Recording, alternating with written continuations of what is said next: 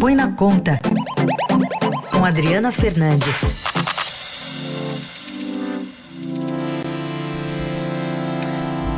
Oi, Adri, bom dia. É, boa sexta, boa sexta para você, Carol, e para o Heisen. ela dia. chegou, Adri, sexta-feira, ela chegou. Adri, fala pra gente, como é que estão as articulações lá no Senado para se colocar projetos importantes em pauta? Bom, essa semana o Senado resolveu dar uma acordada depois da, da votação da sabatina né, do, do novo presidente do Supremo Tribunal Federal.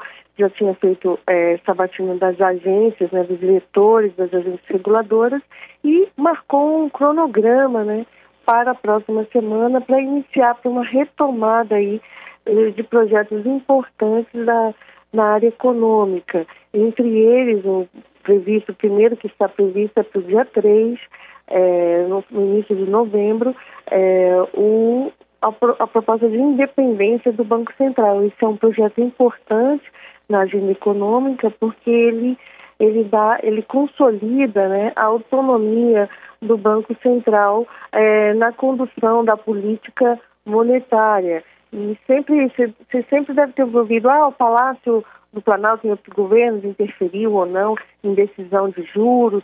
Então, esse projeto da, é, consolida, coloca no papel essa autonomia que o governo, que o Banco Central diz que já existe na prática.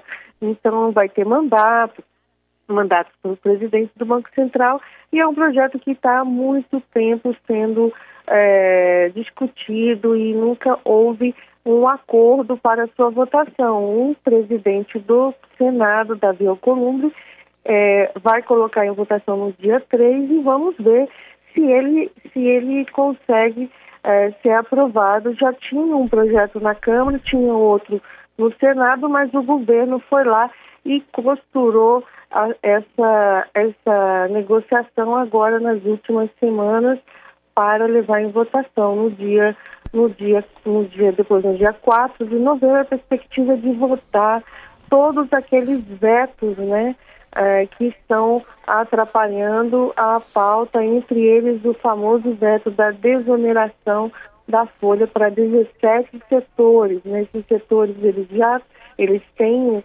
uma desoneração na folha de, da folha de salários e contam com uma prorrogação por mais um ano. O presidente vetou essa prorrogação e agora esse veto vai decidir. Também tem um veto importante do projeto de saneamento. E no dia 5, a, a, a lei de falências, essa lei é super importante para as empresas, Carol e Raíssa, que tiveram dificuldade e que uh, entraram em, em, eh, entraram, tiveram dificuldade, agravaram essa situação na crise, eh, na crise da pandemia, é, muitos economistas dizem que ela tem potencial de fazer uma revolução aí, principalmente no, facilitando crédito para as empresas que entrarem em recuperação judicial. O Adri, no caso aí da autonomia do Banco Central, a proposta até de não haver uma coincidência de mandatos né, entre o presidente do Banco Central e o presidente da República. Sim, isso é uma isso, isso é o ponto principal assim que determina né, a diferença é, de você mostrar essa o próximo presidente já entra com já já tem que ficar com esse com, com o time, né? Então é uma é uma proposta, Heisen, que é muito esperada pelo mercado financeiro e se ela for votada é, vai dar um fôlego para o Brasil é, para, o, para que está aí é, meio que na berlinda, como a gente tem falado aqui, por conta da percepção de risco fiscal. Também está na pauta aí uma votação de 300, 30, 300 não, 30 PLs que tratam de remanejamentos orçamentários, né?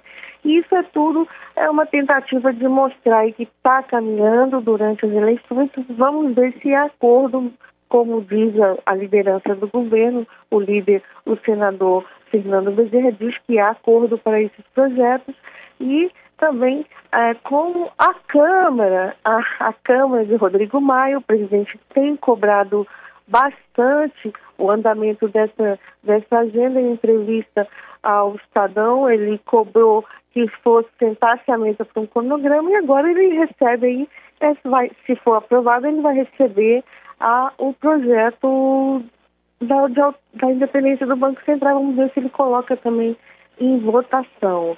É, mas há, ainda há muitas incertezas, principalmente em relação ao orçamento de 2021 e é claro aquele tema que não sai da mesa de negociações, que é o programa social do governo em 2021, é, que vai dar sustentação para o fim do auxílio emergencial e também é, ampliando o programa Bolsa Família.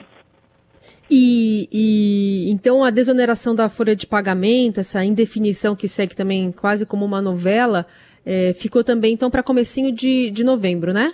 Sim, é, toda essa agenda começa, começa essa agenda que está que tá nessas articulações é na primeira semana de, de novembro, ainda antes da eleição.